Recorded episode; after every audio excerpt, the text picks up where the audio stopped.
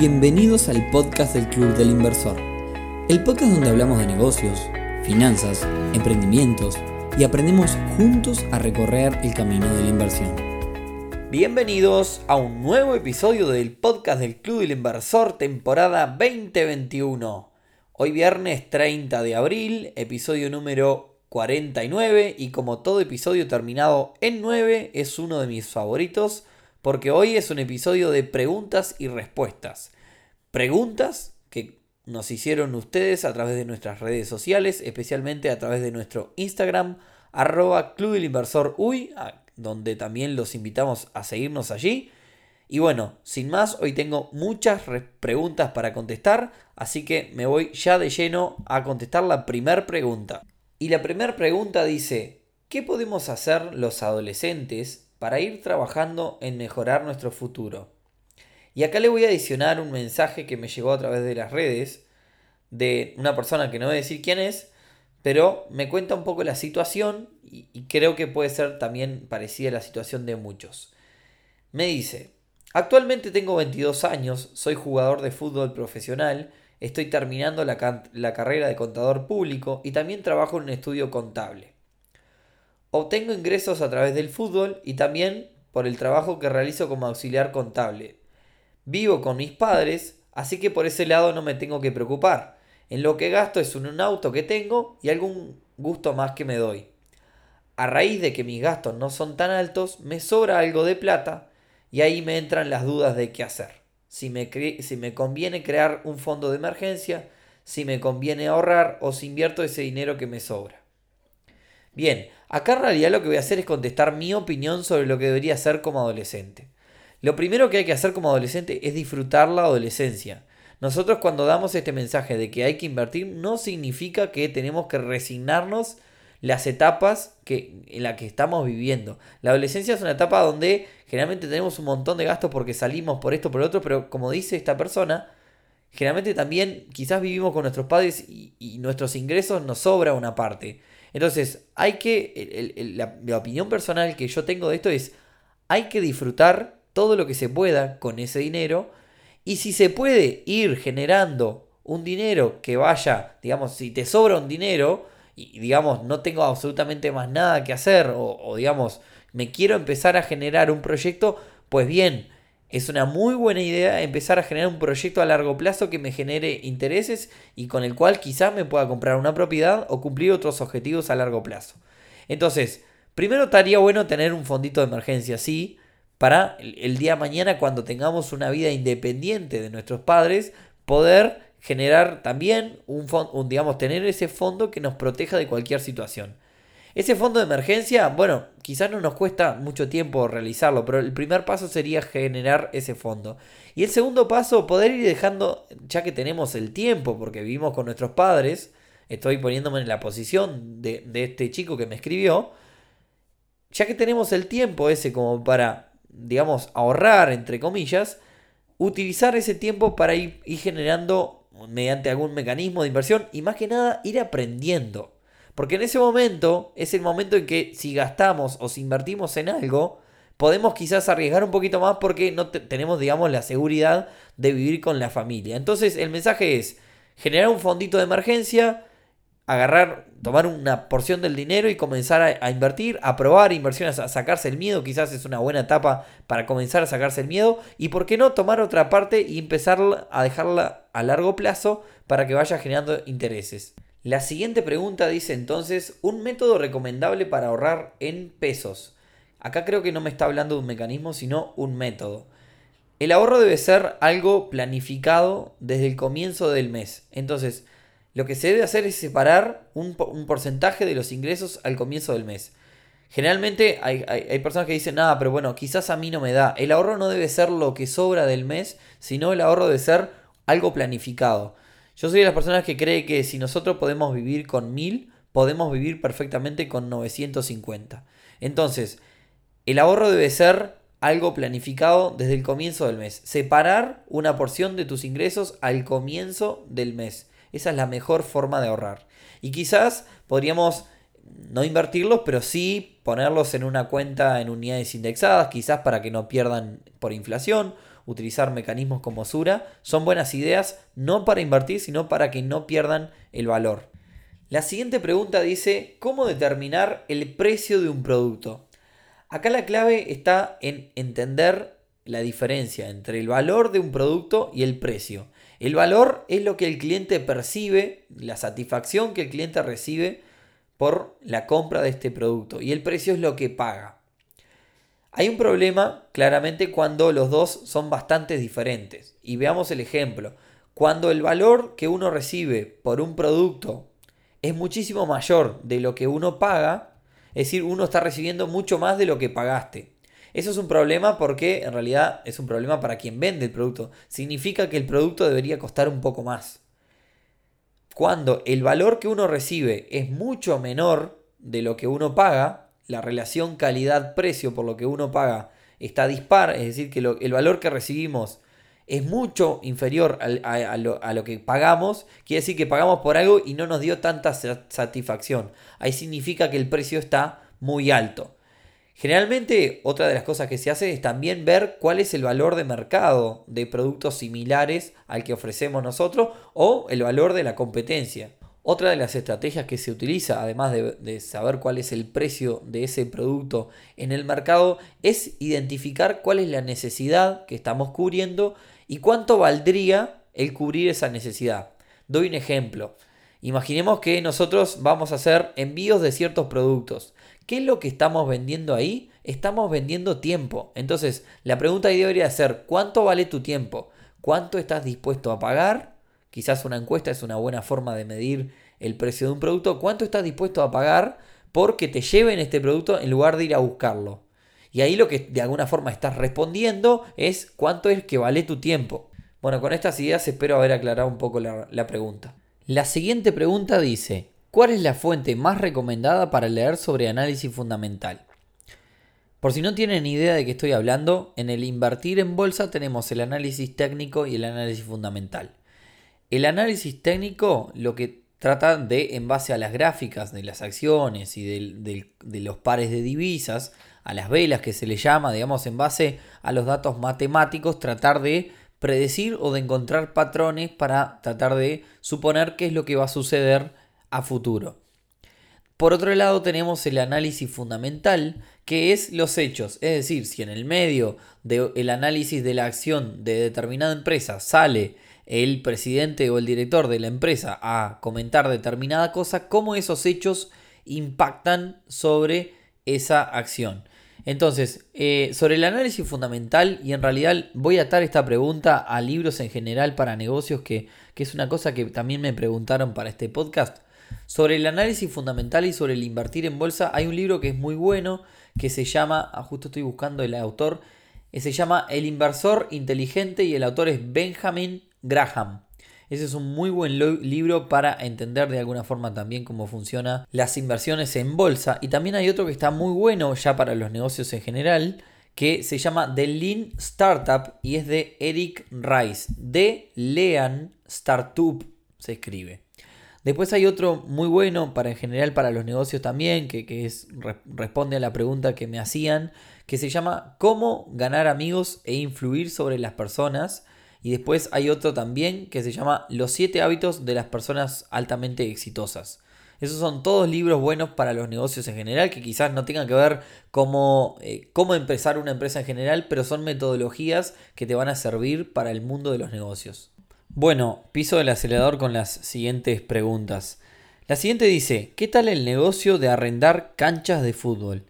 Bueno, yo creo que, el negocio de, las canchas de fútbol es un muy buen negocio. Creo que también tuvo su auge, al igual que lo tuvieron los cibercafé y lo tuvieron las canchas de pádel en su momento. Pero es un negocio que en realidad es como dicen, la gente, en el caso de la gastronomía, la gente come todos los días. El caso del fútbol, la gente juega al fútbol todos los días. Claramente hoy estamos pasando por una pandemia donde la gente, digamos, no, no, no suele juntarse para, para hacer deporte más bien todo lo contrario, tratan de, digamos, de, hacerlo en casa. Sin embargo, creo que es algo que va a perdurar, porque es algo que naturalmente está, digamos, en la idiosincrasia de, los uruguayos, el, tema del fútbol.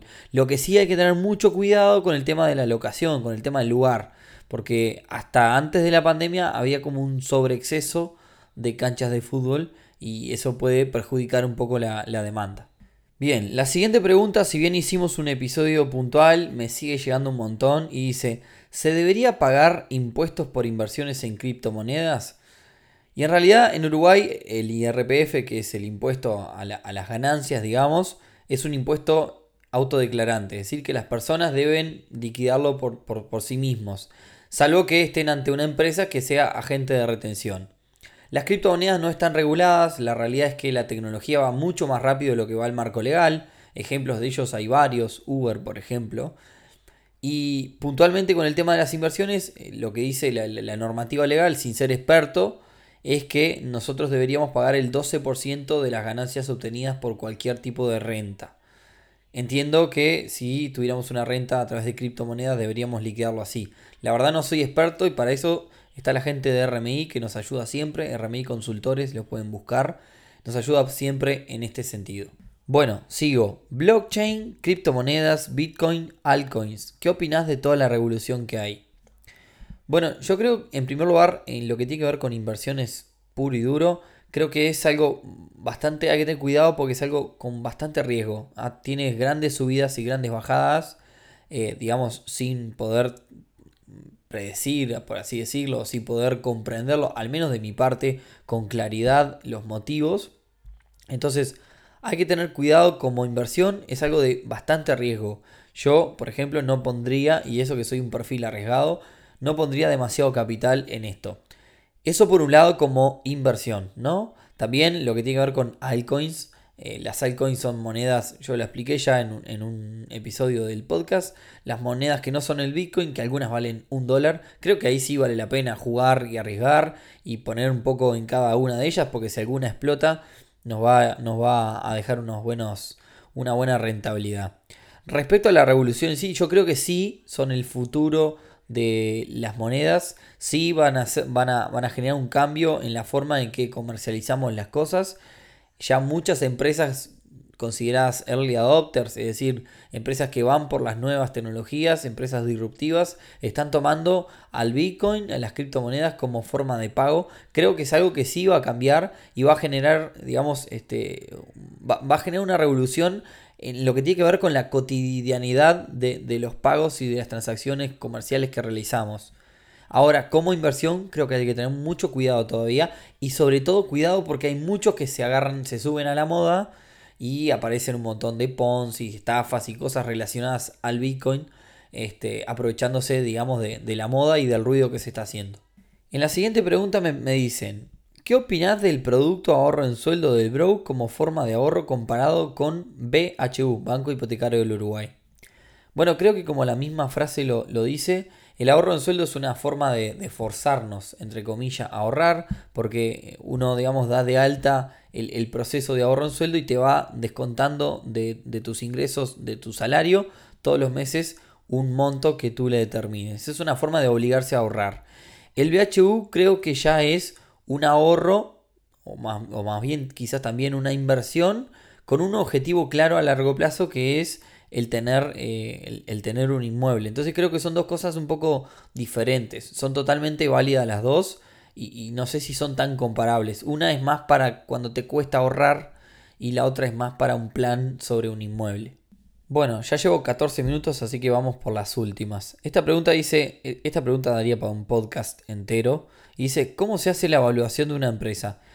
Estimo que está hablando del kiosco de Doña Pocha de la esquina y no de evaluar una empresa del estilo Facebook y demás, que en ese caso ya tenemos por sí solo, digamos, el valor, el valor, de la acción multiplicada, digamos, la cantidad de acciones disponibles, me estaría dando el valor total de la empresa. Pero en el caso del kiosco de Doña Pocha, en realidad es como muy relativo, ¿no? Pero un método que uno podría utilizar como inversor, o por lo menos un método que yo veo, es compararlos con los mecanismos tradicionales. ¿Qué quiere decir esto? Con un mecanismo tradicional quizás yo puedo encontrar una rentabilidad de un 10-15%. Y creo que esta pregunta ya la respondí en algún otro episodio, pero la voy a hacer breve y responderla. En un mecanismo tradicional quizás yo encuentro un 10-15% de rentabilidad anual en dólares. Entonces, si yo me voy a comprar el kiosco, de, Doña Pocha, pretendo por lo menos sacar dos a tres veces más que, lo, que, hace un mecanismo tradicional. ¿Por qué? Porque voy a, voy a poner no solo mi dinero, sino que además mi tiempo y mi pienso sobre un negocio. Entonces, me paro sobre la base de un 40-50% anual en dólares por lo menos. Eso significa, eso significa que yo el capital invertido lo tengo que recuperar en máximo dos años. Es decir, si yo gano 50% anual en dólares, estamos hablando de un máximo de dos años. Entonces, ¿qué tiene que ver esto con el kiosco de Doña Pocha? Bueno, simplemente yo mido lo que factura Doña Pocha menos lo que gasta y ahí me va a dar la ganancia. Entonces, si yo le pago X cantidad de plata, ¿cuánto demoro en recuperar esa X cantidad de plata con la ganancia que deja el negocio de Doña Pocha? Perdón si alguno se llama Pocha, pero nada, me, gusta usar ese, ese nombre como ejemplo. Entonces, la, clave es esa, o por lo menos lo mido así yo, para mí es negocio así hoy. Obviamente que hay otro tipo de evaluación y otro tipo de empresas en las cuales, por ejemplo, se, se, utiliza 5 eh, años de ganancia o, eh, no sé, 3, 4 años de facturación. Hay un montón de, metodologías, ¿no? Eh, yo uso una puntual porque para mí eh, digamos, eh, si no, puedo disponer de la plata y colocar la plata en otras cosas, pero no quiere decir que, digamos, que, mi forma de hacerlo sea la, válida o la mejor. Generalmente se utiliza determinada cantidad de tiempo de facturación o determinada cantidad de tiempo de ganancias. Bueno, y vamos con la última. En realidad voy a hacer un mix de dos preguntas que tratan sobre lo mismo. Y una dice, ¿cómo ves la industria del cannabis? Hace poco fue un boom, no sé hoy día. Y la otra pregunta dice, ¿Cómo puedo invertir en cannabis? En realidad, bueno, ¿cómo puedo invertir en cannabis? La primera forma y la más sencilla quizás es invertir en cannabis a través de un ETF. Un ETF es una forma, es una, inversión en bolsa, es una forma de invertir en un conjunto de empresas que tienen que ver con el rubro. Y ahí de alguna forma estamos invirtiendo en cannabis. La otra es invertir en acciones puntuales de empresas puntuales que tienen que ver con el cannabis. Eh, si, nosotros conocemos o seguimos o tenemos alguna afinidad con alguna empresa, es una forma de comprar acciones de esa empresa. Sigo hablando de las inversiones en bolsa, es una forma de invertir en cannabis. La otra es mediante los cultivos, ya, ya estoy, me paso al lado de la economía real.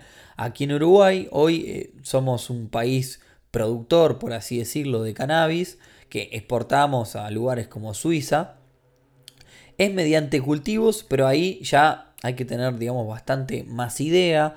Eh, se desarrolla la actividad aquí en Uruguay mediante invernaderos. Hay que contar con contactos puntuales para realizar la exportación. Estamos hablando de inversiones de, de, cientos de miles de dólares encima. No estamos hablando de poco dinero. Pero entiendo yo también, y esto es un poco ignorante por lo que he escuchado nomás, tienen muy buenas rentabilidades, así que quizás juntándote con otras personas, haciendo lo que se llama un pool de inversiones, con alguien entendido en el tema, se puede llegar a, una buena, digamos, a un buen proyecto.